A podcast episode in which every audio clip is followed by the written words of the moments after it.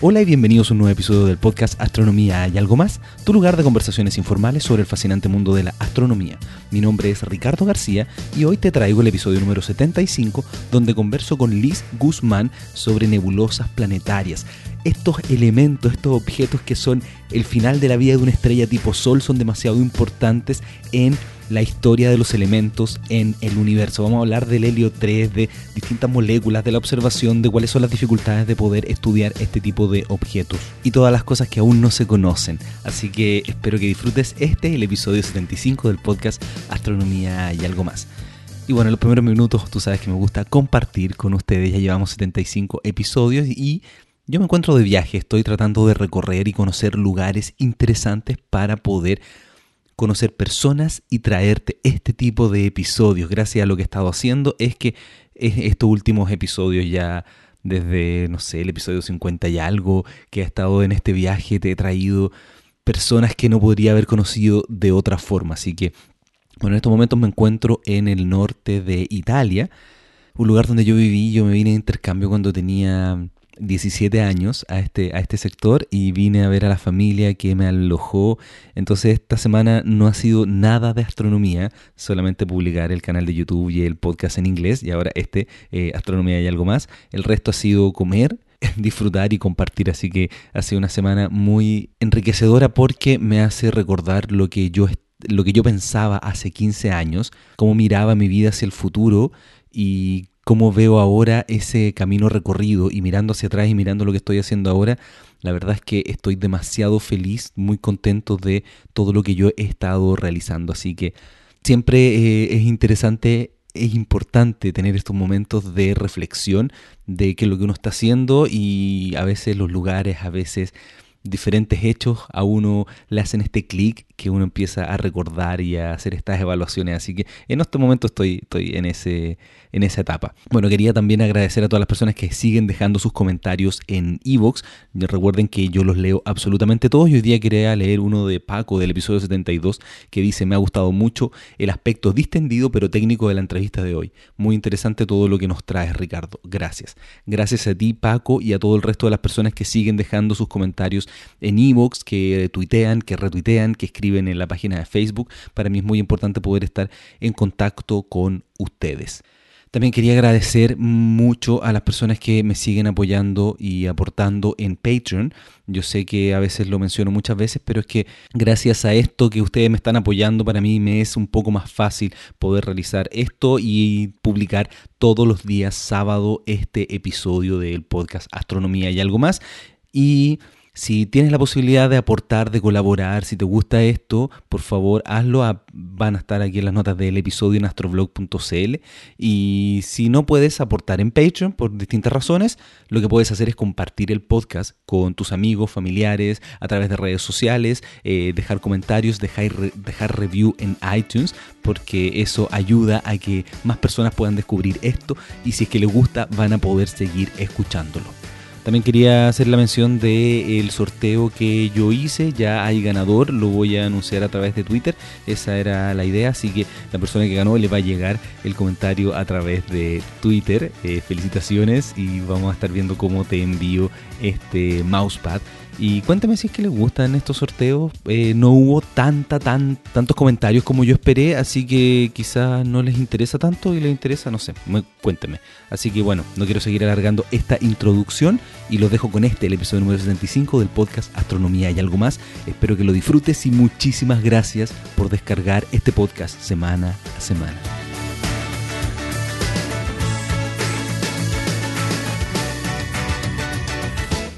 Me encuentro aquí en la Universidad de Leiden, en la biblioteca, un lugar que ya he ocupado muchas veces para grabar diferentes episodios del podcast, con Liz Guzmán. ¿Cómo estás? Hola, bien, gracias. ¿Y tú? Qué gusto poder conversar, gracias. porque tú haces algo que es bien interesante, que son las nebulosas planetarias. Sí. Cuéntame un poquito tu, tu background, qué es lo que qué es lo que estudiaste para poder llegar ahora a tener las nebulosas planetarias como tu objeto de estudio. vale. A ver, pues yo Bueno, yo soy de México y estudié la carrera de física en México. Sí, se nota por el acento. Vale, gracias. Un bonito acento mexicano. gracias, gracias. Y luego en México también hice la maestría en astrofísica.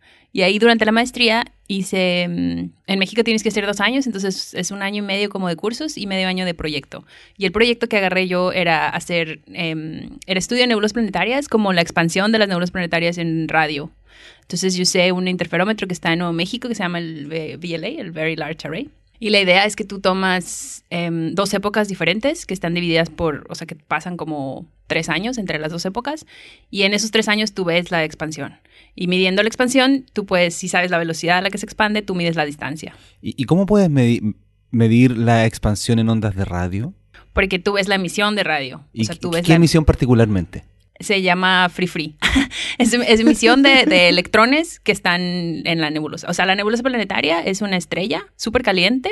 O sea, es lo que le va a pasar al Sol cuando Sí, se no, muera. Yo creo que vamos a tener que profundizar bastante lo que es la nebulosa planetaria. Así que sigue contándome tu background y después vemos lo que son las nebulosas Vale, planetarias. ok.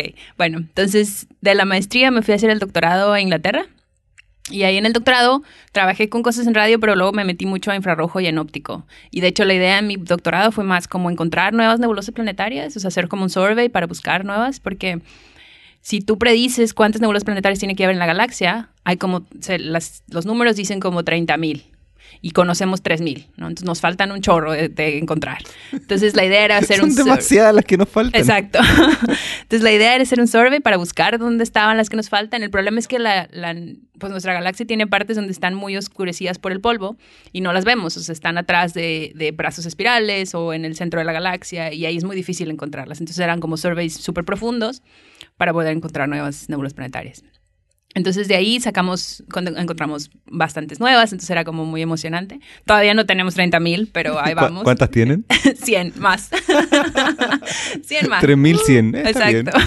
ya vamos en 3200 ahora. Ah. Pero ahí va, ahí va, poco mejora. a poco. Sí.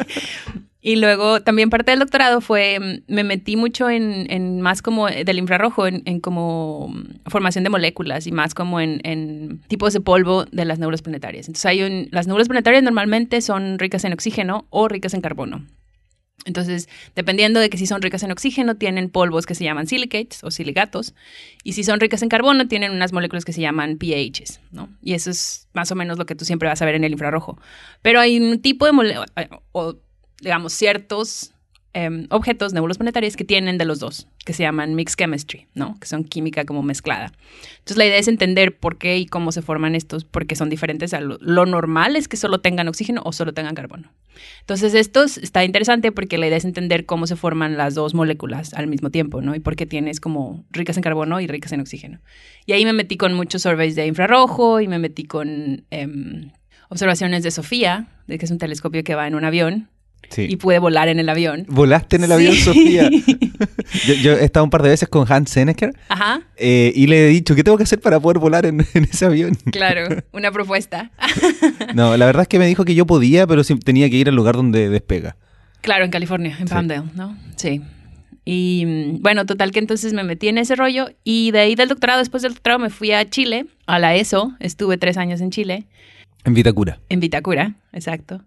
Y trabajando para, en la ESO, la posición es, tú trabajas 50% de tu tiempo en ciencia, mi propia ciencia, y 50% del tiempo en, en un observatorio. Yo estaba trabajando para ALMA. Entonces de allá me vine acá a Leiden y ahora estoy trabajando para ALMA acá en Leiden. Ese es mi súper largo background. No, no es tan largo. Hay- Hay background que son bastante más largos. vale. Bueno, empecemos a hablar ahora de nebulosas planetarias. Vale. Cuéntame la historia así bonita. Porque además estos son objetos muy preciosos y que tengo 73 episodios hasta el momento porque he estado grabando varios, así que tengo un poco más guardados. Ajá. Y no he hablado nunca de nebulosas ¿No? planetarias. En más de 70 horas de astronomía. Oye, qué Así- mal. Porque son los objetos más comunes, de hecho. Si tú te pones a ver estadísticamente, a ver, mira, la nebulosa planetaria es como la muerte de las estrellas de baja masa, digamos. O sea, el Sol le va a pasar, lo que el Sol le va a pasar es cuando se muera, es que se va a convertir en nebulosa planetaria. Y además Si son objetos muy bonitos. Exacto. de observar, ya sea por telescopio y de fotografía. Y Claro. hay una que es muy conocida que se está ocupando en, en la portada del Nuevo Cosmos. Sí, sí, sí, exacto. Son son súper impresionantes porque tienen, o sea, lo que pasa es que, imagínense, o sea, bueno, imagínate el Sol, después de, de como está ahora va a crecer a gigante roja, entonces va a crecer muchísimo hasta la órbita del- de la Tierra, de hecho, crece, crece, crece, y imagínate que cuando crece todo el gas se, se, llama que ya no está ligado al centro gravitacional del, del, núcleo del Sol, ¿no? De la estrella. Entonces este gas se expande y se va a ir, se va saliendo. Después de gigante roja se llama una etapa que se llama Asymptotic Giant Branch o AGB. Sí, de eso, de eso hemos conversado, pero igual es bueno recordarlo. Tengo un vale. episodio de alguien que estudia qué le va a pasar al, al Sol o, o ah. estrellas tipo Sol, qué es lo que les pasa cuando, cuando mueren. Vale, muy bien.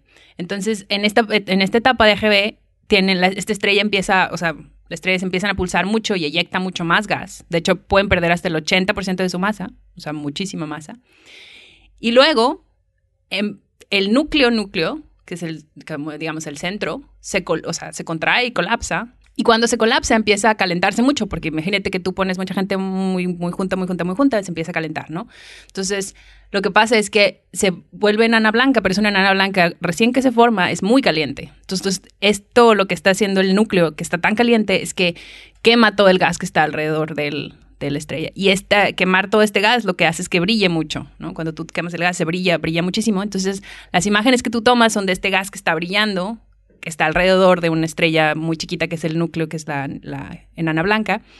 Y este gas es, tiene oxígeno, carbono, nitrógeno. Entonces lo que hacen, por ejemplo, con Hubble, tú lo que haces es tomar imágenes en diferentes filtros. Entonces tú le pones el color rojo al filtro de hidrógeno, le pones el color rojo al filtro, uh, o digamos verde al filtro de oxígeno y claro, azul al hay filtro que de decir que cuando uno hace fotografía a color, uno hace RGB, entonces uno toma una foto con filtro rojo, con filtro verde y con filtro azul. Exacto. Entonces lo que tú estás diciendo es que utilizas filtro de muy narrow band, de Sí. banda muy pequeña, Delgadita. delgada, y lo utilizas como, como rojo o como verde o como azul. Exacto. Entonces, la gracia es que a través de eso tú puedes ver más detalles porque solamente estás captando la emisión producida en esa longitud de onda. Exacto, exacto. Y entonces, y bueno, las imágenes que producen son impresionantes, ¿no? También son súper bonitos porque son, el gas puede interaccionar con el medio interestelar o puede ser que se formen como, se llaman como outflows, también hay muchas que tienen como, como una forma bipolar, hay unas que tienen como un centro, un, disco en el centro y te eyectan los outflows. y- entonces, digo, son impresionantes. Y son, son objetos que realmente son, digamos, son en, tamaño de escala son grandes, porque imagínense si el Sol, si el Sol crece hasta la órbita de la Tierra y luego este gas se expande y se expande, en realidad cuando el Sol termine como nebulosa planetaria, el sistema solar va a quedar adentro mucho más chiquito, ¿no? Entonces, en realidad es un objeto muy grande. Entonces, para tomar fotografías es súper impresionante porque en la galaxia, aunque esté lejos relativamente, tú todavía lo vas a ver grande. Claro, hay que hacer una mención sobre el nombre. ¿Por qué se llama nebulosa planetaria? Porque de planeta no tiene nada. No, no, es un nombre que está mal, de hecho está súper mal. Lo que pasa es que cuando las descubrió Herschel, en los 1940 o antes, No, sí, 1800. 1800, exacto. William Herschel es uno de los grandes en la astronomía porque construyó en su momento lo que era el telescopio más grande del, del planeta en el patio de su casa. Claro, exacto. Y descubrió, bueno, descubrió Urano y tiene Sí. mucho de- muchas cosas. Así que los que le interese la historia de la astronomía, William Herschel, que además era músico. Claro, exacto, exacto. Entonces, él lo que, su- lo que hizo fue ponerse a observar el cielo y empezó a clasificar lo que él veía por como lo que entendía que era, ¿no? Entonces él decía, bueno, estos son planetas, em, y estos son estrellas, y estos son... Porque además él contaba estrellas. Él, Claro. él- él apuntaba el telescopio y después lo corría un poquito. Y seguía contando y clasificando. Lo corría otro poquito, contando y clasificando. Sí, exacto. Hizo como, como planos estelares, ¿no? Entonces decía todas las estrellas.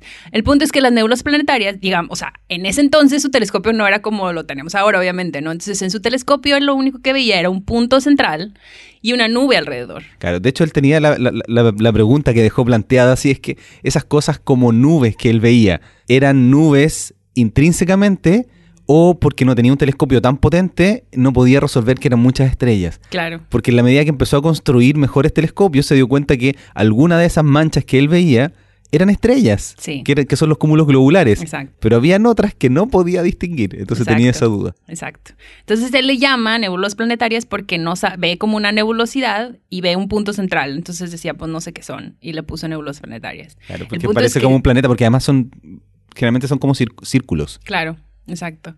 Pero, pero la verdad es que exacto, no tiene nada que ver con planetas. Si es una nebulosa, eso es cierto, si, es, si tiene una nebulosidad, o sea, es, gas que está, digamos, si tú le pones como una nube, pero la estrella central es una enana blanca que es súper caliente y no es un planeta, ¿me entiendes? Ahora, por otro lado, digamos, si tú te pones a pensar qué le va a pasar al Sol cuando se muera y se convierte en nebulosa planetaria, los planetas nosotros, puede que haya planetas alrededor de nebulosas planetarias, ¿no? Digo, se ha observado que alrededor de nanas blancas hay planetas. Entonces, de hecho, gran, o sea, grandes los proyectos que están ahora la gente de nebulosas planetarias buscando es tratando de encontrar un exoplaneta alrededor de una enana blanca en la etapa de nebulosa planetaria. Pero eso debe ser bien complejo por la, Súper complejo. por la masa y la luminosidad. Claro. Y aparte tienes gas que está enfrente de ti, ¿no? Entonces el gas te, te tapa todo lo que puedas ver. Pero en teoría deberían de estar ahí los planetas.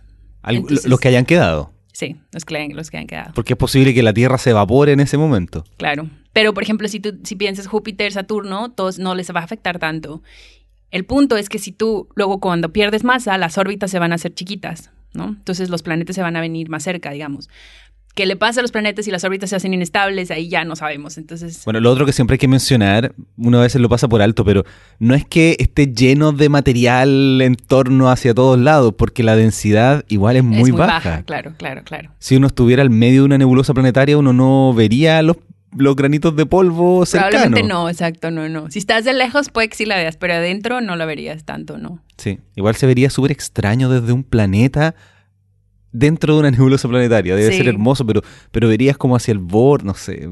Sí, como que yo creo que, por ejemplo, los atardeceres y anocheceres serían de otro color, ¿no? O sea, el, el, porque tu cielo sería diferente, ¿no? Es, Claro, de hecho nosotros mismos tenemos polvo en el sistema solar que también brilla y a veces se puede ver como la luz zodiacal. claro, exacto.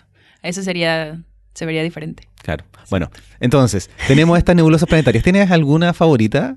Pues es que la primera con la que yo trabajé es mi favorita. Siempre va a ser como mi baby, ¿no? Es la primera que yo trabajé. Se llama. Pero de hecho ni es tan famosa, no tiene imágenes tan bonitas porque está súper lejos. Está casi al centro de la galaxia.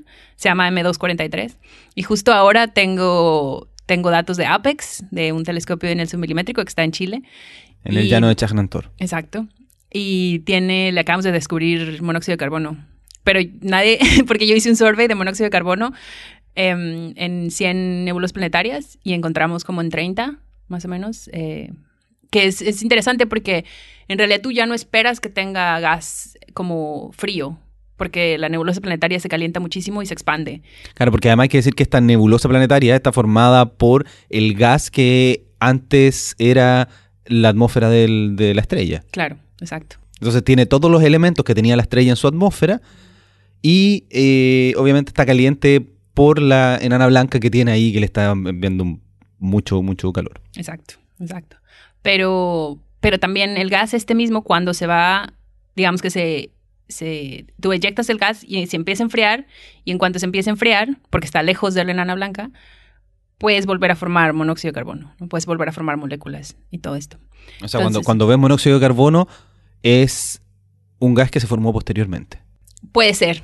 No seguro porque la otra es que la otra puede ser que fue el gas que siempre es que imagínate tú cuando se forma la estrella al principitito de la, formación en la nebulosa en la, en la nube molecular antes tú tienes muchísimo monóxido de carbono y está súper frío, ¿no? Y tú, la, la nube se empieza a colapsar y empieza a formar la estrella. Y tú tienes mucha nube que queda parte de la nube, o sea, primordial, digamos, gas primordial, que todavía va a estar ahí alrededor. Igual las estrellas, como pasa mucho tiempo, se piensa que esta nube se dispersa. Pero en realidad no sabemos si este gas que tú observas, y hay maneras de ver si es primordial o no, pero tú puedes, puede ser que haya gas que se quedó parte, que nunca, ca- nunca llegó a la estrella, digamos, para ayudarla a formar, pero el momento que se expande, empiezas a interaccionar con ese gas y es el que tú estás viendo, o que es, digamos, segunda generación que se formó después por el gas mismo eyectado y se frió y vuelve a formarse. ¿Y tú has visto nebulosas planetarias a través de telescopio? Sí, sí, es impresionante. Bueno, las que he visto son a través de, bueno, de hecho, en el en Paranal vimos, estaba yo observando con un con un colaborador que es francés y estaba con Sphere, que es un instrumento relativamente nuevo. Y está impresionante, pero con Sphere tú ves el polvo. Entonces estábamos viendo como más adentro de la No, nebulosa. pero pero me, me refiero a poner el ojo en un telescopio y mirarla directamente, no a través de una cámara. Lo- la vi, vi una, una, solamente. Sí. Yo, yo he hecho noches tratando de buscar la mayor cantidad de nebulosas planetarias ¿Ah, sí? posibles. Mira, Sí. Muy bien. Ah, son- es que además son objetos muy bonitos de observar porque están Y ah, bueno, además como yo hago turismo astronómico y eventos y cosas, yo, por ejemplo, un tipo de observación que hago es la observación a partir de la evolución estelar. Ah, súper. Entonces partimos mirando, obviamente, nebulosa y cómo nacen las estrellas, después distintos tipos de estrellas en secuencia principal, y después cuando pasamos a la siguiente parte, obviamente muestro nebulosas planetarias. Y si, hay, bien. y si está visible en el cielo, obviamente remanentes de supernova, Ah, como súper. M1, por ejemplo. Claro. Entonces, y, y las nebulosas planetarias son algo muy bonito de observar. Sí, sí, sí. Sí, son súper, súper lindas. Y además hay una en el hemisferio sur que no es tan conocida por- porque está en el hemisferio sur, pero que yo la encuentro muy bella, NGC 3132. Ah, sí, sí, sí sé cuál es. Tengo datos de esa. Me imagino, es, una de las grandes Es- también. Sí, sí, exacto. Ah, súper bien. Bueno, padre. entonces, ¿por qué quieres estudiar nebulosas planetarias? ¿Cuál es, cuál es la gracia? Ah, ¿Cuál bueno, es el que, objetivo? claro, a esto viene que si tú te pones a observar el número, o sea, cuántas estrellas hay en una galaxia, el 80% de las estrellas son de baja masa. O sea, el 80% de estas estrellas se va a convertir en nebulosa planetaria. Entonces tú, por eso, por eso te decía que los surveys que más o menos predicciones hacen es que debe haber 30.000 nebulosas planetarias en nuestra galaxia. Claro, pero el problema es que las estrellas de baja masa viven más tiempo que las de alta masa. Claro, claro. Entonces te tienes que esperar a que evolucionen. Pero digamos que las viejas, o sea, las que, las que ya, ya están en evolución, que ya pasaron por su etapa, tú las deberías de ver, ¿no? Claro, porque nuestra Vía Láctea tiene, no sé cuál es la edad de la Vía Láctea, no me acuerdo. Ah, La Tierra tiene 4.500 millones de años, o sea, la Vía Claro. Láctea tiene por lo menos más que eso. Más. Fíjate, no sé. Qué mal. Ah, No, pero son números que uno, yo alguna vez los supe, pero no, no me acuerdo. pues yo no me acuerdo. Pero bueno. Entonces, sí. claro, tomando en cuenta esa cantidad de tiempo, eh, tienen que haber una cierta cantidad ya de estrellas que hayan evolucionado y que hayan muerto como enanas blancas, o sea, como enanas blancas y nebulosas planetarias. Exacto, exacto. Entonces, pero lo más interesante es como estas estrellas eyectan mucho de su material, todo este material lo que va a hacer es enriquecer la, la galaxia. Entonces, la lo más, o sea, bueno, lo que a mí me llamó la atención, Cuando, digamos, cuando, cuando tú dices en- enriquecer, es entregarle estos materiales importantes para nosotros como seres humanos, Claro. oxígeno y todas las cosas que a nosotros Carbono, no, importan. exacto, exacto, exacto. Porque por otro lado uno podría decir contaminan el espacio interestelar. No, enriquecen. Nunca es contaminación. No, bueno, no sé, la pero verdad. el oxígeno en, el- en el- en la Tierra en su momento era una contaminación. Claro, pero sin oxígeno no nos hubiéramos podido formar nosotros. Exacto, eso es una contaminación favorable para nosotros. Contaminar no es una palabra mala. Ah, en bueno, sí mismo. sí, puede ser, sí, sí. Tiene connotación mala, pero sí es cierto, no es necesariamente mala. Vale. Entonces, em, la idea, o sea, lo que a mí más me, digamos, que me interesa, o po- como poder entender, es cómo se da este enriquecimiento y lo que provoca el enriquecimiento, ¿no? Porque si tú te pones a analizar la evolución, digamos, en, no sé, dos millones de años o dos gigaños, digamos, lo que tú quieras, 10 a la 9 años, los planetas que se van a formar y la vida que se va a formar en estos planetas es completamente diferente porque van a estar enriquecidos completamente diferente. ¿no? Todo este material que se, que se... Y también lo padre es ver como las estrellas que se forman, porque si tú, o sea, digamos, las primeras estrellas, las primeras al despuesito del Big Bang, digamos, solo tenían hidrógeno y Claro. poquito helio, ¿no? Pero ahí tengo la pregunta, porque las nebulosas planetarias, esta expansión y este crecimiento, no es tan grande como en una explosión de supernova, que además tienes elementos más pesados. Claro, pero ¿cuántas supernovas tienes en una galaxia? 10, a lo mucho. ¿10 cada cuánto tiempo? No, de hecho es, es menos, punto cero uno por año. O sea, en realidad las supernovas, las supernovas lo que te van a dar mucho es energía, porque es una eyección súper fuerte, y te van a dar elementos pesados, ¿no? Claro, pero en una ya, ocurren muy pocas. ¿Y por qué ocurren tan pocas en una galaxia, sobre Porque todo al formas principio? muy poquitas. Pero de todas formas, teniendo muchas estrellas tipo O y B, que viven rápido, y debieras tener, bueno, Pero si tú ves la, la IMF, qué mal va, la, la, mm, eh, pues sí, el número de, de estrellas que tú tienes en una galaxia, en- y esto es para la mayoría de las galaxias, es igual, el 80% son de baja masa y solo el, de hecho, el, o sea, digamos, un 5% o digamos 10% es más o menos intermedia, más intermedia hasta 30, 50, y tienes bien poquitas que son más de 100 masas solares, pero bien poquititas. en Entonces, realidad. cuando uno habla de esta, esto, esto tan hermoso que es el ciclo de, de, de las estrellas, donde a través de la supernova se contaminan los elementos y nacen otras estrellas, a partir de eso, en realidad no es tan así porque la contaminación o este enriquecimiento Ajá. ocurre más desde las nebulosas planetarias. Exacto, sí, sí, sí, sí. O sea, si tú te pones a contar el, el- el- los gases que las nebulosas planetarias eyectan y cuánto te va a enriquecer en una galaxia, claro que tienes que esperar más porque tienen que evolucionar a que lleguen a esa etapa, pero el polvo y todo lo que se forma es mucho, tiene mucho más influencia de las estrellas de baja masa que las de alta masa. ¿Y, y qué pasa con los elementos más pesados que el hierro? Esos se forman en el choque de supernova. Claro, pero Entonces- nosotros tenemos esos elementos. Ah, claro, claro. De hecho, por eso se dice que la Tierra o el sistema solar, donde se formó el sistema solar, tuvo que haber habido por lo menos dos supernovas cercanas para que todos estos elementos llegaran a la Tierra, porque de otra manera no pudieron haber. ¿no? Pero según lo que tú me dices, es muy poco probable que hay- hayan existido dos supernovas cercanas. Es poco probable, pero pasa. Sí. Pero, pero en ciencia todo lo que es poco probable eh, causa problemas. Claro, pero es- pues, solo te tienes que esperar, ¿no? O sea, solo no entre es que es poco probable que pase ahorita, pero en 4.5 billones de años vas a tener varias supernovas. Claro, hay que decir que son billones en inglés, no los billones Claro. en español. Sí. Y 10 a la 9. Miles de millones. Sí, eso. Entonces, e- el punto es que es eso, tú te esperas el suficiente tiempo y te va a pasar todo, ¿no? O sea, la probabilidad de que pasen las cosas aumenta con el tiempo. Entonces, digamos que en este, toda esta etapa de todo el- de donde se formó, desde el principio hasta el sistema solar, pues sí, haber ha habido varias. Ya bueno, entonces haciendo la estadística, uno se da cuenta que para que se formen nuevas estrellas con elementos más pesados, no son suficientes todas las supernovas y se requieren estudiar las nebulosas planetarias. El problema es que, según la estadística, deberían haber muchísimas más nebulosas planetarias de las que se observan hoy día. Claro. ¿Por qué?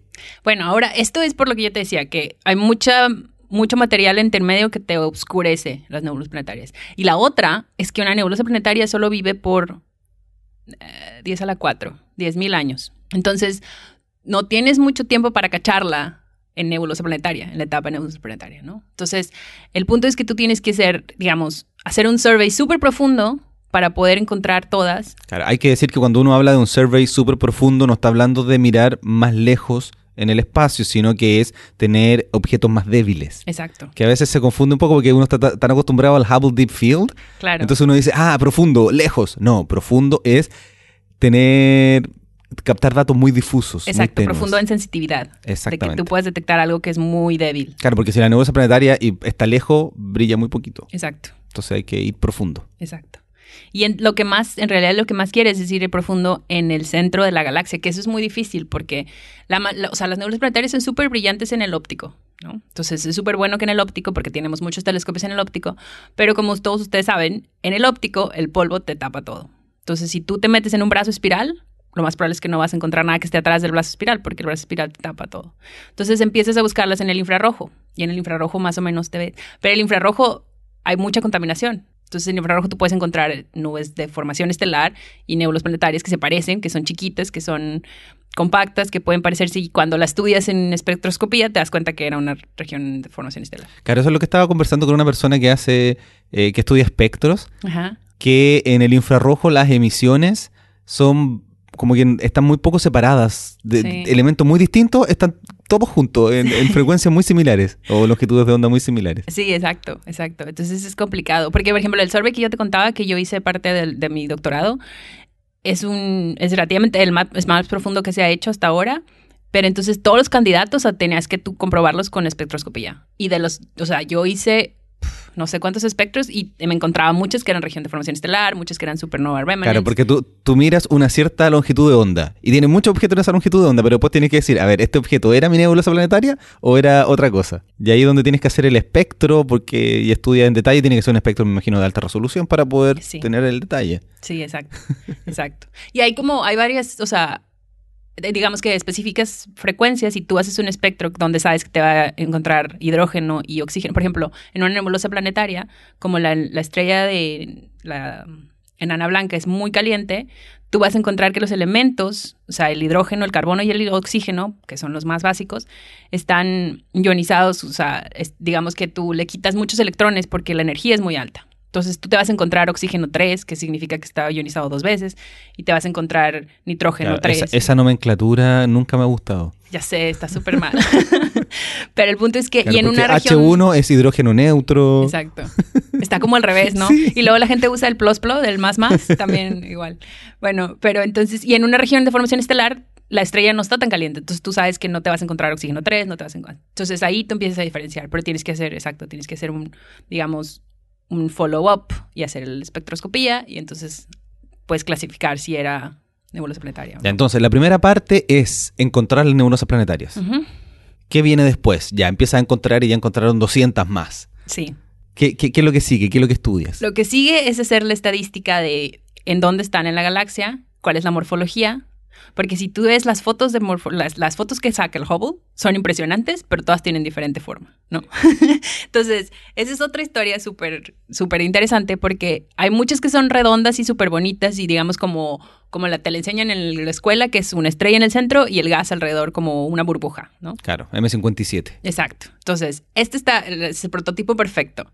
Pero tú te pones a ver todas las demás imágenes y están completamente diferentes, ¿no? Entonces, la idea es entender por qué son diferentes. Entonces, lo que nos, hasta ahora lo que sabemos es que de hecho hay muchas nebulosas planetarias que tienen estrellas binarias en el centro. No es solo una enana blanca. Qué buena. Ajá. Entonces, con la estrella binaria, cuando, cuando se empieza a eyectar el gas, el gas se concentra en los, digamos, perpendicular a, a donde está el- la rotación. Imagínate el sistema solar.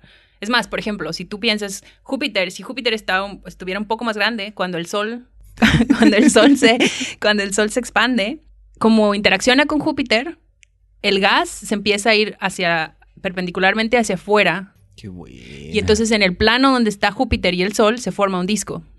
Y esto provoca las formas donde tú ves, por ejemplo, no sé si sabes NGC 70 6332 No me acuerdo. o 6302 también. Es como se llaman de, de Butterfly, que es que Ah, sí, dos- sí, sí, sí, la conozco. Sí, esa es muy bonita, esa Es nebulosa súper planetaria. bonita, Es pero son dos outflows y un disco en el centro súper denso, ¿no? Yo voy a dejar fotos de nebulosas planetarias en las notas de este episodio en astroblog.cl Súper. para sí. que puedan, puedan ver estas cosas que son de Para- verdad muy exacto, bonitas. La referencia. Y en general casi todas esas fotografías de nebulosas planetarias, las más bonitas, están tomadas, como tú mencionabas, en narrowband, en, Sí. en- con estos filtros de una longitud de onda muy pequeña. Exacto, exacto.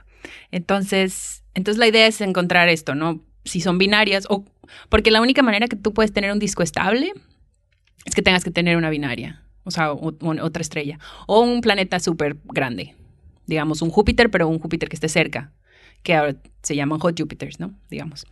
Que entonces, de hecho, por eso mucha gente está tratando de encontrar estos planetas en nebulosas planetarias, porque en realidad deberían de estar ahí, porque provocan estas formas extrañas. Entonces, la idea es tratar de entender la evolución, tratar de entender las masas, tratar de entender cómo eyectan este material, porque la dinámica es diferente si tú tienes una estrella o si tienes dos, ¿no? Y si cambia la química también. Entonces, lo interesante que yo te contaba, la segunda parte que yo hice mi doctorado, de estas estrellas que tienen mixed chemistry o química mezclada, la mayoría son bipolares. Entonces, la mayoría lo que creemos es que son binarias. Entonces, lo, lo que puede ser que está pasando es que es una, digamos, contaminación de una estrella a la otra. Y entonces una te está dando el carbono y otra te está dando el oxígeno. ¿Me entiendes? No bueno. es que la, no es que, no es que sea una estrella que tenga de los dos, sino que son dos que te está dando una y una. Es una, es- puede ser, no sabemos bien todavía, ¿no? Hay, hay diferentes teorías que estamos tratando de probar para ver cuál funciona mejor. Hay otra también que en la enana blanca es tan caliente que lo que hace es que te, te disocia el monóxido de carbono. Entonces, cuando tú, bre- tú rompes el CO, te quedas con carbono y oxígeno. Entonces, de ahí tú puedes empezar a formar moléculas de carbono y moléculas de oxígeno. Entonces, ahí yo estuve haciendo varios modelos químicos y entonces podemos ver cuánta es la abundancia de carbono y cuánta es la abundancia de oxígeno y si lo rompes y qué te puede pasar. Y- entonces, la idea es tratar de entender esto. Y de hecho, ahora tengo datos con ALMA, que todavía no los analizo. Claro, para, para allá quería ir porque tú me mencionaste antes de que empezáramos a grabar que tú hacías estudio multibanda o multifrecuencia. Exacto. ¿Por qué es tan importante poder hacer estas mediciones y poder observar nebulosas planetarias en diferentes longitudes de onda? Porque, y yo lo digo así porque longitud de onda y frecuencia es lo mismo, pero son inversamente proporcionales. Así que uno Sí. puede hablar indistintamente de una o de la otra. Exacto, exacto. Porque, eh, bueno, es importante porque cada frecuencia te va a dar, o cada longitud de onda te da diferente información, ¿no? Entonces, si tú observas una, por ejemplo, si, tú, si yo veo una nebulosa planetaria en el ultravioleta, yo solo voy a ver la enana blanca. Oh, qué buena. Solo la enana blanca. Porque la enana blanca, de hecho, el pico de energía de la enana blanca es en el ultravioleta. Si tú te vas al O sea, óptico... no un lugar bueno para ir de vacaciones. No, para nada. o llévate mucho bloqueador. Em, si te vas al óptico, tú vas a ver la nebulosa, exactamente. Si te vas al infrarrojo, vas a ver el polvo. Entonces el polvo normalmente está en, en un disco, digamos, en el centro, o hacia, o en las afueras, del, como digamos, a- a- afuera de la nebulosa planetaria. Si te vas al milimétrico, tú ves las moléculas que están en la parte mucho más fría, entonces también está como más afuera, o a menos que tengas un disco que está muy denso y vas a ver moléculas en el disco. Si te vas al radio, que era lo que yo estaba haciendo al principio, en radio tú también ves, digamos, el gas, que es gas neutro completamente, que está entre, eh, entre la nebulosa planetaria y las moléculas, como en, en intermedio. Entonces, cada frecuencia te va a dar diferente información. Entonces, yo creo que es súper importante cuando eres observacional que tú observes a tu objeto con diferentes frecuencias, porque si no, no vas a entender qué es lo que está pasando. Claro, y eso es algo que, se, que antes habían astrónomos ópticos, radioastrónomos, gente que hacía infrarrojo, rayos gamma, etcétera. Pero hoy día como que se están mezclando y de hecho Alma como que ya ni siquiera está dirigido solamente a los radioastrónomos, sino que quiere que todos los tipos de astrónomos utilicen esas observaciones. Claro, claro. De hecho, ese es uno de los, digamos, como objetivos de Alma, que por eso te da como los datos ya analizados y todo. La idea es que tú solo pienses en por qué es importante o por qué, tipo de moléculas puedes tener o por qué es importante observarlo con Alma y Alma te da digamos, los resultados más o menos para que tú hagas el análisis científico y lo publiques, ¿no? En realidad, toda, o sea, todavía hay como una generación de, personas que son o solo radioastrónomos o solo infrarrojo o solo óptico, pero yo creo que esto está cambiando bastante, ¿no? Y ahora ya es, puede ser que, no sé, no sé, si tú me preguntas, a lo mejor mi expertise, a lo mejor más es en el infrarrojo, porque yo me metí mucho en el infrarrojo. O sea, estaba esperando James Webb así, pero... Uy, cañón, sí. no, de hecho sí, muchísimo. Es que, porque, te digo, yo usé... En, cada área, cada uno está esperando el nuevo próximo gran telescopio. Sí, sí, sí, es que es impresionante, impresionante. Porque te va a dar la resolución que nunca, nunca hemos visto, ¿no? Entonces, y yo justo los, las, las moléculas de carbono que te decía que se llaman pHs, con James Webb es la, o sea, lo mejor, lo mejor, lo mejor. Entonces, ahí puedes resolver exactamente la posición de dónde las moléculas van a estar. Claro, pero además si a eso le sumas el ELT y después le sumas el SK. Sí, exacto. Bueno, el SK también lo estoy esperando, pero ese se va a tardar más. Porque tengo otro proyecto que justo, de hecho, el, el, paper lo publicamos a principios de este año, que fue súper interesante. Estábamos tratando de buscar tres helio, o helio 3, en nebulosas planetarias, porque hay, un, hay una, digamos, una controversia que se llama el problema del 3 helio, que si tú si tú te pones a ver, digamos, vamos a empezar desde el principio. Después del Big Bang. Tan al principio. Desde realmente el principio. en la, en la, después del Big Bang hay algo que se llama Big Bang nucleosíntesis, que fueron los primerititos elementos que se forman. Entonces, lo primero que se forma con solo la materia bariónica que tú tienes es helio, helio 3, que es un isótopo del helio, litio 7. Y entonces tú ahí tienes un, digamos, un, número de... E, e, hidrógeno. Bueno, hidrógeno y sí, ¿no? Hidrógeno es el primero. Claro. Helio, el isótopo de helio, helio 3 y litio 7. Eso es como lo básico. Lo, primero que se formó en el universo. Ajá. Después de todas las cosas que pasaron antes del Big Bang, la era oscura y todo eso. Ajá. Fueron estos elementos. Exacto. Entonces de ahí tú tienes una un número como número límite de lo que de, de lo mínimo de, de elementos, ¿no? ¿Y, ¿Y, fue más o menos el 70-30? ¿70% hidrógeno, 30% helio? En sus distintas formas. Sí, creo que sí, es más o menos así. Y el isótopo del 3 helio es mucho menor, ¿no? Pero, pero hay una cantidad. Claro, y por eso el hidrógeno sigue siendo hoy día el elemento más abundante en todo nuestro universo. Claro, sí. Yo creo que seguirá por mucho tiempo. Totalmente. Bueno, entonces tú tienes, digamos que tú tienes un valor de, de helio 3 que, que es primordial, se llama, ¿no? Entonces luego tú te vas a observar, bueno, de hecho, luego tú empiezas a analizar cómo evolucionan las estrellas y los modelos estelares de estrellas te dicen que adentro de una estrella tú vas a formar tres helio. Y la estrella se convierte en nebulosa planetaria, eyecta todo su gas material y todo, entonces tú vas a tener tres helio que se va a mezclar en el medio interestelar, ¿no? Entonces, después de o sea, nosotros, nuestra galaxia tiene, nuestra galaxia no, nuestro universo tiene 13.8 gigaños, ¿no? 13.800 millones de años. Eso. Entonces, si tú te vas desde el punto primordial de la, abundancia de tres helio que tienes hasta ahorita, todas las, con todas las estrellas que se formaron y que eyectaron el helio del 3 y todo lo se debió haber enriquecido, digamos, por lo menos, por lo menos el doble de lo que tenías, con lo que empezaste, por lo menos. Pero cuando tú observas regiones de formación estelar, que son, digamos que regiones nuevas, ¿no? o tú observas el medio interestelar, la abundancia es casi cercana a la primordial. Exacto, es un problema, porque entonces quiere decir que nos enriqueció en helio 3 específico, ¿no? Pero entonces quiere decir que o los modelos estelares están mal, o algo está pasando con el helio 3, ¿no? las estrellas lo crean y lo destruyen al mismo tiempo, o, qué pasa. Entonces la idea era estudiar una nebulosa o varias nebulosas planetarias a ver si detectábamos el helio 3, porque si tú lo ves en el gas, quiere decir que ya lo eyectó y quiere decir que sí se está eyectando, la estrella lo produce, lo eyecta. Entonces algo pasa entre medio. ¿no? Claro, pero mi pregunta es, ¿cómo ese helio 3 pasa desde el núcleo hasta las partes exteriores de la estrella? Porque en el caso de las estrellas tipo Sol, lo que se expande es la atmósfera, claro. no el núcleo. Claro, pero hay algo que se llama convección. Entonces, del núcleo, la convección significa lo, lo mismo que pasa cuando tú pones a hervir agua en una eh, en tu cocina, ¿no? Lo que pasa es las burbujas van de abajo para arriba y suben. Claro, pero el, Sol tiene los dos mecanismos de transferencia de energía. Exacto. Es radiativo más hacia el interior y después es convectivo. Exacto. El, en la etapa de AGB, la convección entra al núcleo. Ah, perfecto. Y entonces, ya. entonces la convección, las, digamos, las, estas burbujas, digamos, o si lo tú quieres llamar burbuja, entran en este núcleo y sacan todos los elementos. De hecho, por eso tú sacas carbono, hidrógeno, oxígeno. O sea, el carbono, por ejemplo, de ahorita del Sol está en el núcleo, pero cuando se expanda a gigante roja y AGB, se va a salir del núcleo. Ya, entonces hay, que explicar un poquito más lo que acabamos de decir, porque primero quería entenderlo yo. Entonces, la estrella tiene dos mecanismos de transferencia de energía. Una a través de radiación, como cuando uno tiene frío y pone las manos cerca de la estufa y se calienta las manos.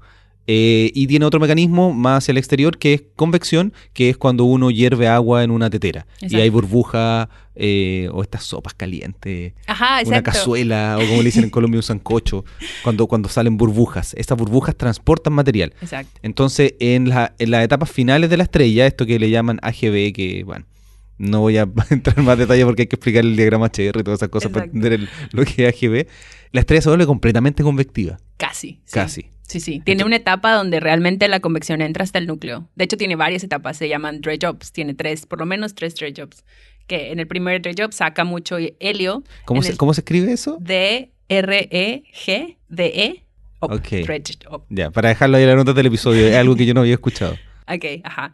Entonces, em, por lo menos hay tres y cada, cada dredge up está, follow-up, sigue por pulsaciones. Entonces, lo que pasa es que tú haces, digamos que, imagínate que una burbuja entra hasta el núcleo y en el primer up saca helio, y algo que se llama el helio flash. Entonces, tú empiezas a eyectar helio. En el segundo sacan un poco de oxígeno y en el tercer up sacas carbono. Y esto, todo esto pasa en la AGB. Perfecto, entonces por eso después cuando se expande esta nebulosa planetaria, va a tener todos esos elementos, entonces debiera tener tres helios. Exacto, entonces regresamos al problema de tres helio. Entonces dijimos, bueno, ¿dónde vas a encontrar el tres helio? En las nebulosas planetarias, aquí, ¿no? En esta etapa. Entonces, entonces la idea es que si tú lo ves en el gas, quiere decir que sí lo, lo sacó del núcleo y entonces hay que, hay que ver. El problema es que esta línea de es una, es súper débil, súper, súper, súper débil realmente. Entonces... Claro, las cosas no tienen por qué ser siempre fáciles. No, no, jamás. De hecho, yo creo que lo menos es fácil, lo más es complicado. Entonces, bueno, durante mi doctorado yo empecé a buscar con el BLA otra vez, el Very Large Array que está en Socorro. Hicimos unas observaciones como de 30 horas por objeto, o sea, fue mucho tiempo en realidad. Y no detectamos nada. Eran tres objetos, no detectamos nada tú cuando, cuando no detectas nada tienes un como un upper limit, ¿no? Entonces puedes decir, bueno, mi línea no, no existe, no, no, no detecte nada, pero por lo menos puedo decir que la abundancia tiene que ser mayor que esto porque es lo mínimo que puedo detectar, ¿no? Entonces luego yo estuve aplicando para un telescopio que se llama Green Bank Telescope, que está en Virginia, que es de, de Estados Unidos, que es un telescopio enorme, son 100 metros de diámetro. Claro, me parece que es la antena más grande. Sí, exacto. Que, que se mueve por sí sola. Exacto, exacto. El problema es que como es la más grande y tiene mucho, de hecho el, primer año que yo empecé a, mm, pedir tiempo, estaban empezando a hacer un survey, entonces cuando tú estás haciendo un survey tienes mucho tiempo en, digamos que le, dedita, le deditas mucho tiempo a hacer el survey y entonces te queda muy poco tiempo para observaciones específicas. Y como mis objetos necesitaban 30 horas de observación, me dijeron así como, no, pues el survey es nuestra prioridad, gracias por participar. Sigue participando. Exacto. Y yo seguí participando cada año, pero igual me decían lo mismo, entonces nunca me dieron el tiempo. Total que luego esto son cosas como esporádicas de la vida. Yo fui a una conferencia en Alemania y llevé mi, un póster, porque pues ni siquiera iba a dar una plática de algo que no detectamos, pero llevé mi póster muy bonito de mis detecciones, no detecciones, ¿no? Qué buena, ya, ya me imagino hacia dónde va la historia, pero quería, quería comentar que como que la gente por fuera siempre ve ah, que los astrónomos están viajando, que tan bonita la vida y que conocen tantas cosas. Son partes muy importantes del trabajo de un astrónomo y astrónoma ir a conferencias porque muestras tu trabajo a tus pares Exacto. y a gente que te puede apoyar de alguna forma, que pueden hacer colaboración en conjunto. Entonces, dentro de las cosas que se hacen en estas conferencias, obviamente son charlas donde uno expone en 10, 15 minutos, dependiendo de la conferencia, la investigación que uno está haciendo. Tengo, te- tengo que decir que son un poquito aburridas esas conferencias a veces. A veces, a veces. Porque mantienen una voz constante todo el rato por 15 minutos hablando así sobre... oh. Y otra sesión son póster Exacto. posters, que son eh, posters grandes que muchas veces no son tan bonitos gráficamente, donde la- el astrónomo o la astrónoma se para al lado del póster y alguien va caminando mientras está generalmente en el coffee break Exacto. y empieza a conversar contigo y te pregunta, oye, ¿qué es lo que estás haciendo? Y tú le empiezas a contar tu trabajo. Exacto. Exacto. Y eso es lo que te ocurrió en Alemania. Exacto. Entonces, bueno, estaba yo al lado de mi póster y llega un, un español, una, una persona que yo conozco, porque en realidad de estas conferencias son, o sea, la comunidad de lagunas planetarias es pequeña relativamente comparada con astronomía, si lo comparas con cosmología o Claro, un- un- exoplanes uno se hace amigo en conferencias. De hecho, yo estoy aquí gracias a la conferencia del año pasado que estuve en Hawái, porque mis amigos de personas que están trabajando en esta universidad y dije, si paso por allá los voy a ir a ver. Así que las conferencias de verdad son algo muy importante. Sí, sí, totalmente, totalmente. Científicamente y socialmente. Sí. Pero, entonces, pues llega y empezamos a platicar y me dice, ay, que, que estás trabajando y que fue tu póster, chalala, ¿no? Entonces, pues le explico yo que, que no pudimos detectarlo porque la línea realmente es muy débil y necesitamos mucho tiempo de observación. Y entonces él me dice así de, oye, ¿no has pensado en aplicar en esta antena? Que es una antena que es una antena de la NASA, pero traquea satélites. ¿Cuál? Se llama DSS-63. ¿Y dónde está? En, está en Robledo, en España. Ya. Sí, porque yo estuve hace dos meses, dos meses y medio allá en, el, ese lugar, en el Deep Sky, Deep Space Network. Exacto, ahí, exacto, exacto. Entonces Sí. es una Y- antena de 70 metros. ¿no? Sí, El- no, el- es impresionante la antena. sí, sí, sí, Sí. está súper linda. Y Yo tengo un video en YouTube donde muestro mi recorrido por ese lugar. Ah, súper, pon el link ahí. sí, en las notas del episodio. Exacto. Entonces, pues la verdad es que yo ni siquiera sabía de la existencia de la antena porque traquea satélites. Entonces, para astrónomos, pues eso no te sirve de mucho realmente. El punto es que esta antena traquea satélites, pero tiene tiempo, digamos, no sé, unas tres horas al día donde no se usa. Claro. Y, y también pasan cosas al revés. Por ejemplo, el Lovell Telescope en Bank Ajá. no solamente hace observación de cosas en el universo, sino que también ha ayudado a, no sé, cuando estaba recién el, el inicio de la exploración espacial, Claro, exacto. a traquear satélites y todo este Sí, tipo sí. de cosas. Entonces puede ser, se puede ocupar para las dos cosas. Claro, claro. De hecho, Jordan Bank fue el primero que traqueó Sputnik. Sí. Fue el, sí, sí, sí. Y ahora Jordan Bank, ¿has visto que lo usan para, para conciertos? Eh, sí, de hecho yo estuve, pero no, no, no alcancé a ir Oh. al Pale Blue Dot, Ajá. que era el, el festival que estuvieron porque estuvo la conferencia. Ah, vale. Pero no alcancé a ir, pero estuve yendo después, así que Muy bien. Conocí la antena, que es dos- impresionante. Dos Jordan Bank Live conciertos. Súper precioso, sí, sí. Bueno, entonces, el punto es que yo dije, bueno, pues digo, no pierdo nada en preguntar. Entonces le mandé un email al monito que está encargado de, las, de la antena. Y le dije, oye, mira, encontré esta antena, no sé qué, hablé con esta persona y estoy tratando de, de observar este tipo de objetos a esta frecuencia, que es un instrumento que la antena usa, pero es súper difícil porque pues necesito mucho tiempo, necesito como 30 horas en, en el objeto, ¿no? Y 30 horas en el objeto significa como 60 horas de observación porque tienes calibradores, tienes mover que el telescopio, todo. Sí, ¿no? de hecho ocurren unas cosas interesantes con la antena porque tienen que ir calibrándose, como que se van moviendo. Exacto. Tienes que calibrar, tienes que tener un calibrador de fase que, que, que es el que te está diciendo exactamente dónde está la estrella o dónde está la antena observando, ¿no? Entonces tú lo que haces es fuente, calibrador, fuente, calibrador, fuente, calibrador. Claro, todo y el- para antenas grandes es complicado poder hacer ese movimiento porque se tiene que desplazar. Claro, y está pesada y la mueves, entonces tarda en, en moverse y lo checa y lo regresa. Y luego tienes que tener calibrador de flujo también. Entonces, Entonces, yo no sé si han visto timelapse de antenas haciendo observación, pero, pero, se pero se nota que como que están en un, en un lugar, saltan muy cerquita y después vuelven. Exacto. Saltan, vuelven. Exacto. De hecho, Alma tiene muchos timelines bien padres, ¿no? Donde se mueve la antena, sí. De hecho, y las de Alma se mueven súper rápido, pero esta, imagínate, es una antena muchísimo más pesada, muchísimo más grande, entonces se tarda. Sí. No, sí, yo también tengo un timelapse de la antena moviéndose. ¿Ah, sí? Sí. Muy bien, muy bien. Entonces, bueno, total que, pues yo le mandé el email y me contesta así como, ah, súper interesante, no sé qué, pues déjame ver, o sea, déjame ver, me voy a poner a observarla, pues te lo juro, tres horas al día y a ver qué sale, ¿no? Yo dije, bueno, pues yo lo dejé ahí como que, ah, pues muy bien. Después, o sea, yo ya no supe nada y no hablamos ni nada. Y como seis meses después, te juro que seis meses después, me llega un email y me dice, mira, y la línea detectada. Oh. O sea, claro que yo grité de emoción, ¿no? Pero entonces fue como, fu- y, o tú, sea, y tú ni siquiera fuiste para allá. no, no, Nada. no, yo ni siquiera fui ni, ni tuve que analizar los datos, ni él me mandó la reducción de datos, todo listo, ¿no? O sea, perfecto. De hecho, fue súper buen colaborador porque en ese sentido realmente yo le di la idea, él lo observó, me mandó los datos reducidos, escribí el paper y listo. Así debería ser siempre, ¿no? Ojalá, ojalá. sí. Entonces fue súper bueno porque ahí el punto es que detectamos la línea de tres helio. Quiere decir que el tres helio sí existe. Y o sea, quiere decir que la estrella está, formando tres helio y lo eyecta a la nebulosa. Ahora, ¿por qué las estrellas de formación o las regiones de formación estelar no tienen tres helio? Es una pregunta que no podemos resolver y no sabemos por qué. O sea, el punto es que en algún proceso en el medio interestelar se, debe de destruir el tres helio. Es lo que creemos. Entonces hay diferentes procesos que tú lo puedes destruir Pero la pregunta también es, si a ti te costó tanto observarlo, ¿es posible que en regiones de formación estelar no tengamos la sensibilidad suficiente para poder detectarlo? Pues no, ese es el problema, que porque la- las regiones de formación estelar son mucho más grandes. Entonces tú esperarías tener mucho más.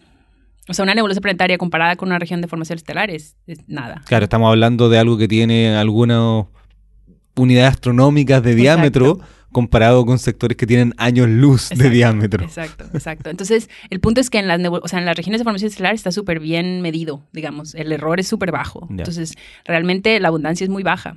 Y en las nebulosas planetarias, también el problema es que lo hemos descubierto en dos objetos, tres objetos. O sea, no, no es tan fuerte el argumento, ¿me entiendes? Pero de que existe, existe. Entonces, entonces bueno, hay, hay, digamos que hay dos escuelas. Hay la escuela que dice que este es un objeto raro, que sí tiene tres helio, pero no todas las nebulosas planetarias tienen, que puede ser. Claro, es una, es una consecuencia lógica. Puede ser, exacto. Pero, pero como tú decías, ¿cuáles son las probabilidades de que tú escojas un objeto raro? ¿No? O sea, yo esperaría que sería, si tú observas algo, es relativamente común. Claro. ¿No? Porque además, cuando elegiste el objeto a observar, ¿por qué lo, lo escogiste? ¿Al azar? En, en realidad, los, los, o sea, todo esto viene de las observaciones del BLA que no detectamos porque son los mismos objetos. O sea, yo ya sabía qué límite me tenía que meter, o sea, cuánto tiempo de observación te necesitaba porque no lo había detectado. Y, y cómo, cómo se descubrieron estas es porque son las más grandes que conocemos en realidad. O sea, que tú puedes observarlas por más tiempo y tienen más, digamos, gas alrededor. Están relativamente cerca. Claro, es básicamente una selección al azar porque es más brillante. Exacto, exacto. Pero no, la, es nada especial, no tiene nada raro, ¿me entiendes? O sea, en teoría. En teoría. Entonces está la escuela que dice que estos objetos son raros y que realmente las, normales nebulosas planetarias no deben producir tres helio. Y está la escuela que dice que el tres helio se destruye en el medio interestelar. Pero no lo hemos podido probar. O sea, porque para destruir tres helio, de hecho, tres helio es una molécula relativamente estable y es súper fuerte. Entonces, para destruirlo necesitas rayos cósmicos súper fuertes y específicos que destruyan la molécula. Y es como, hay, hay todo un proceso que está tratando de hacerse en el laboratorio, pero se tarda. Entonces, porque tú tienes que, digamos, hacer todo un... analizar cuánto tiempo te tardas en destruir un- una molécula. Entonces, cuánto, cuántos rayos cósmicos necesitas y cuánto es el flujo y cuánto, o sea. Entonces, eso todavía no sabemos, pero la- el hecho de que lo detectamos es súper interesante porque entonces quiere decir que si al menos es- este tipo de estrellas producen el tres helio y lo eyectan, ¿no? ¿Y ahora qué es lo que viene? ¿Va a pedir tiempo en algún otro telescopio? Porque pa- partimos esta conversación por el SK. Exacto, es que de ahí viene el SKA. tiene la profu- o sea, tiene muchísimo más sensitividad que cualquier radiotelescopio que te puedas imaginar. Y además hay que, hay que mencionar que eso no lo podrías hacer con ALMA, que hoy día también es uno de los más grandes, porque Claro. utiliza frecuencias distintas. Exacto, exacto. Como que no son comparables estos telescopios. No, no, no, exacto. De hecho, o sea, el SKA y ALMA no van a competir para nada porque tienen diferente rango de frecuencia, exacto.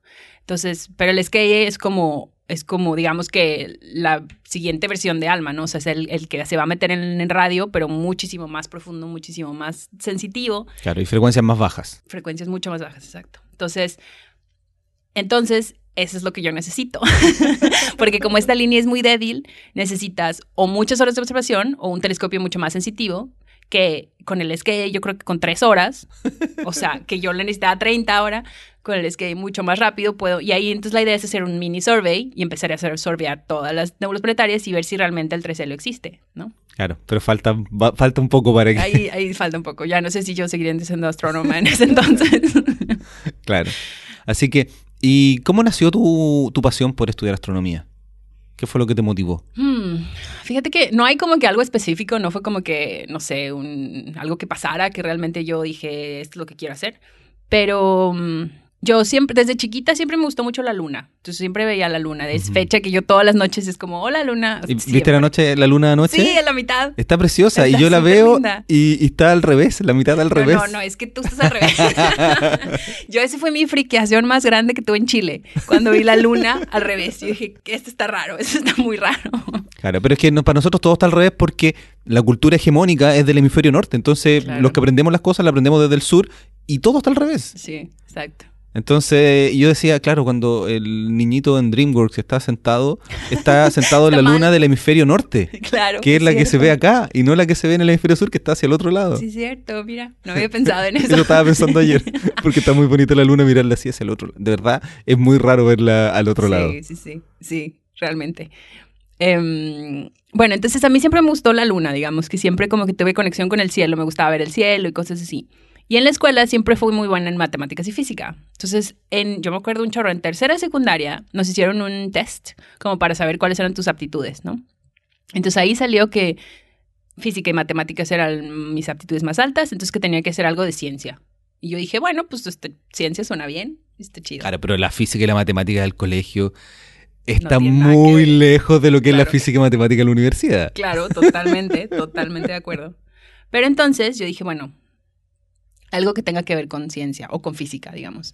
Entonces me fui a estudiar física. digamos, yo soy del norte de México, entonces me fui al centro de México. Yo soy de Monterrey y me fui a San Luis Potosí, que está más o menos en el centro, a estudiar la carrera de física, porque de hecho donde yo soy no había física ni siquiera. Entonces me fui a San Luis Potosí a estudiar física y ahí fue que durante mi primer año, no, sí, el primer año, en el verano, había una escuela de verano de astronomía de la UNAM. Entonces yo apliqué para ir y dije, porque bueno, si quiero hacer astronomía, tengo que saber qué es astronomía y si me va a gustar, ¿no? Entonces fui a la UNAM, era una semana de, charlas y te hacían medio un mini taller como para saber qué era astronomía y jugabas con datos y ahí, ¿no? Y estuvo súper bueno porque ahí fue cuando yo, en una de las charlas, que de hecho era de cosmología, nada que ver con lo que estoy diciendo, pero tuve un momento ahí sí, que tuve un momento donde dices, esto es lo que quiero hacer. Y es como de inspiración, yo creo, ¿no? Es una... El, el, la persona que estaba dando la conferencia, nunca se me va a olvidar, era súper buena en dar la conferencia. Y te transmitía como la curiosidad y transmitía que tú querías resolver el problema, ¿no? Era como, ¿y qué pasó? ¿Y entonces por qué? ¿Y cómo lo hicieron? claro, pero la, astronomía tiene eso, que es tan fascinante y llamativo, pero en la práctica el trabajo del día a día es muy distinto y hay que mantener vivo de, viva de alguna forma esa motivación inicial. porque tú en el día a día estás básicamente sentada frente a un computador mirando datos. Totalmente, totalmente. Pero igual yo creo que, por ejemplo, yo en el doctorado viajé mucho a, observaciones, ¿no? A observatorios a hacer observaciones. Entonces eso a mí me, motivaba a viajar a observatorios, hacer la observación por mí misma. El viajar a conferencias también te motiva, igual conoces gente. Y yo creo que lo más motivante es cuando tú tienes una conversación con alguien y te empieza a preguntar y entonces empiezas a explicar y, empiezas, y dices, y nunca pensé en esto y esta pregunta y esto porque no y esto porque sí. Y entonces ahí es cuando tú te empiezas a motivar y dices, quiero resolver esta pregunta, ¿no? Y entonces, ¿cómo le voy a hacer? Y, propuesta de información y propuesta de observación y todo esto, ¿no? Igual, claro que es tedioso, claro que hubo momentos en que yo no quería, o sea, en el doctorado tuve yo no sé cuántos momentos en decir, ya no quiero, esto no es lo que quiero. Claro, hay que mencionar que hay varios momentos complejos en esas etapas. El primero son el estudio como el pregrado. Claro. Que uno empieza a enfrentarse a una matemática y una física muy compleja. Claro. Y ahí uno empieza a sufrir. Sí.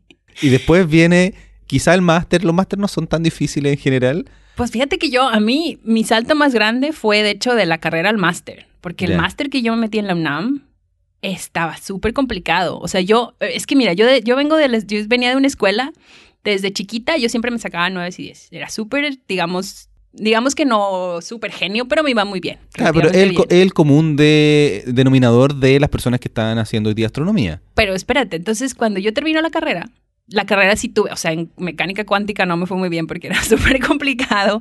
Relatividad creo que saqué como siete, o sea, sí, no tampoco porque ahí estaba complicado.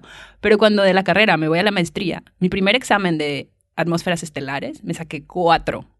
Cuatro. Entonces yo dije, es en mi vida, me había sacado un cuatro, ¿no? Entonces yo dije, esto, pues no, esto no es para mí, yo no, yo, ¿qué onda, no? Entonces voy a hablar con la profesora y le digo, oye, es que, pues, o sea, yo estudié, pero pues esto no es, o sea, porque me saqué cuatro, como que todo lo tengo mal, no entendí nada, o que y me dijo, es que tienes que estudiar mucho más, o sea, tú todo lo que traes de estudiar, yo soy muy buena para poner atención en la clase. Entonces yo no estudiaba después de la clase, porque yo con la atención que ponía en la clase me servía bastante. Y me dijo, es que aquí no, aquí tú tienes que poner atención y tienes que estudiar el triple. Entonces yo así de, no, Claro. Tal que dije, bueno, me dijo, mira, y yo le dije, pero me salgo, pues, o sea, que y me dijo, no, no, no, espérate, o sea, cálmate. Como que yo me friqué en ese momento y me dijo, mira, ponte a estudiar lo más que puedas, así el triple, y en el siguiente examen vemos, si te sigue mal, si te sigue yendo mal, no estás entendiendo y ya vemos qué podemos hacer, ¿no? Pues yo me puse obviamente en friega y todo. Eh, eh, Eso es algo que, que pasa bastante en esta carrera donde uno empieza a dudar de cuánto uno puede llegar a aprender. Porque de verdad son cosas muy, muy complejas. Es que es demasiado abstracto, es demasiado, sí, sí, son cosas que nunca has estudiado, que nunca has visto antes, que es y- demasiado... y, que además la desarrollaron genios. Claro.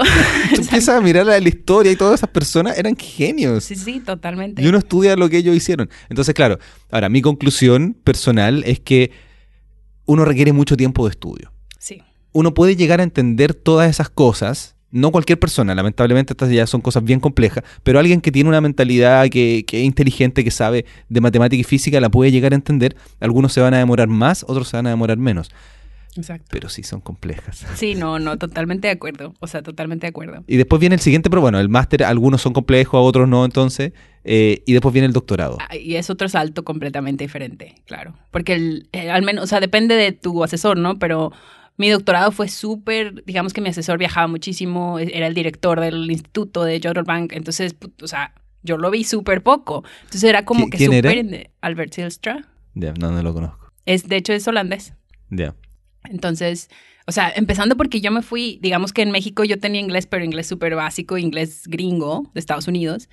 Y llego a Inglaterra y él es holandés con un acento raro, inglés, y luego inglés británico. Entonces, o sea, mis primeras, mis primeros meetings no le entendía nada. Te lo juro que no le entendía nada. Entonces, lo que yo hacía era, después del meeting, le mandaba un email y le decía, entonces quedamos que íbamos a hacer esto y esto y esto, ¿no? Para que él me contestara por email y por email sí le entendía, pero hablando tenía un acento súper raro.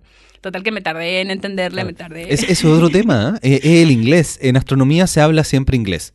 Es el idioma oficial.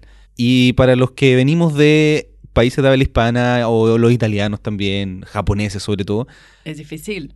Hay siempre un problema.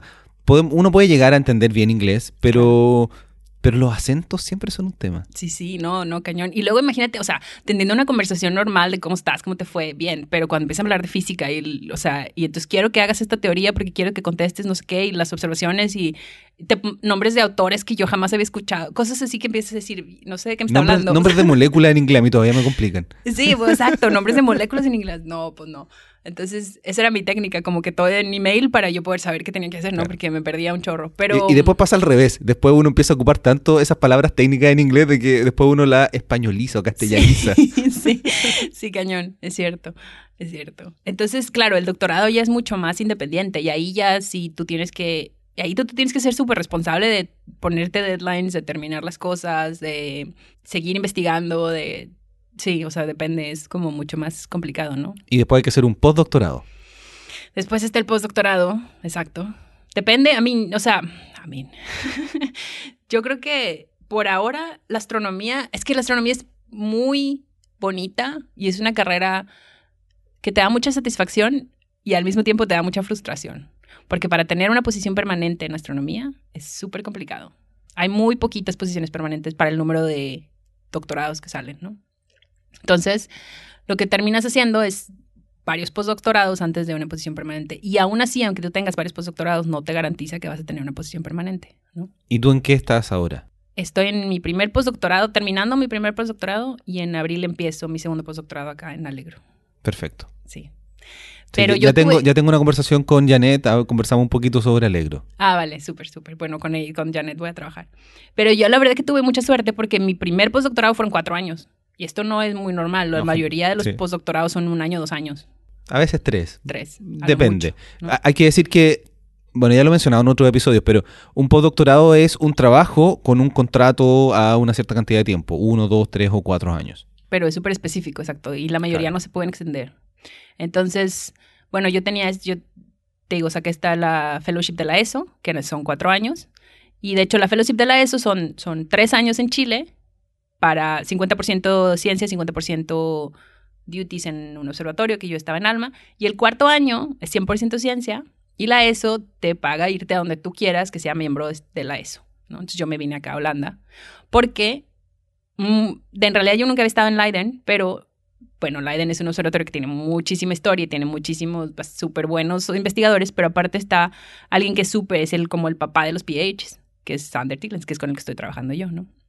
Entonces, porque yo necesito entender esto, por eso también necesito el, el James Webb Telescope, porque todo esto que estoy trabajando con las nebulosas que son de Mixed Chemistry, quiero entender desde la formación, de cómo se forman las moléculas. Y acá tienen laboratorios, tienen modelos, tienen todo. Está impresionante que así que me gustó mucho poder conocer este lugar. Sí, está súper bueno, súper, súper bueno. Si pudieras viajar en el tiempo y conocer a algún científico de la historia y conversar, ¿con quién sería? Ah, es una buena pregunta. Yo creo que Einstein.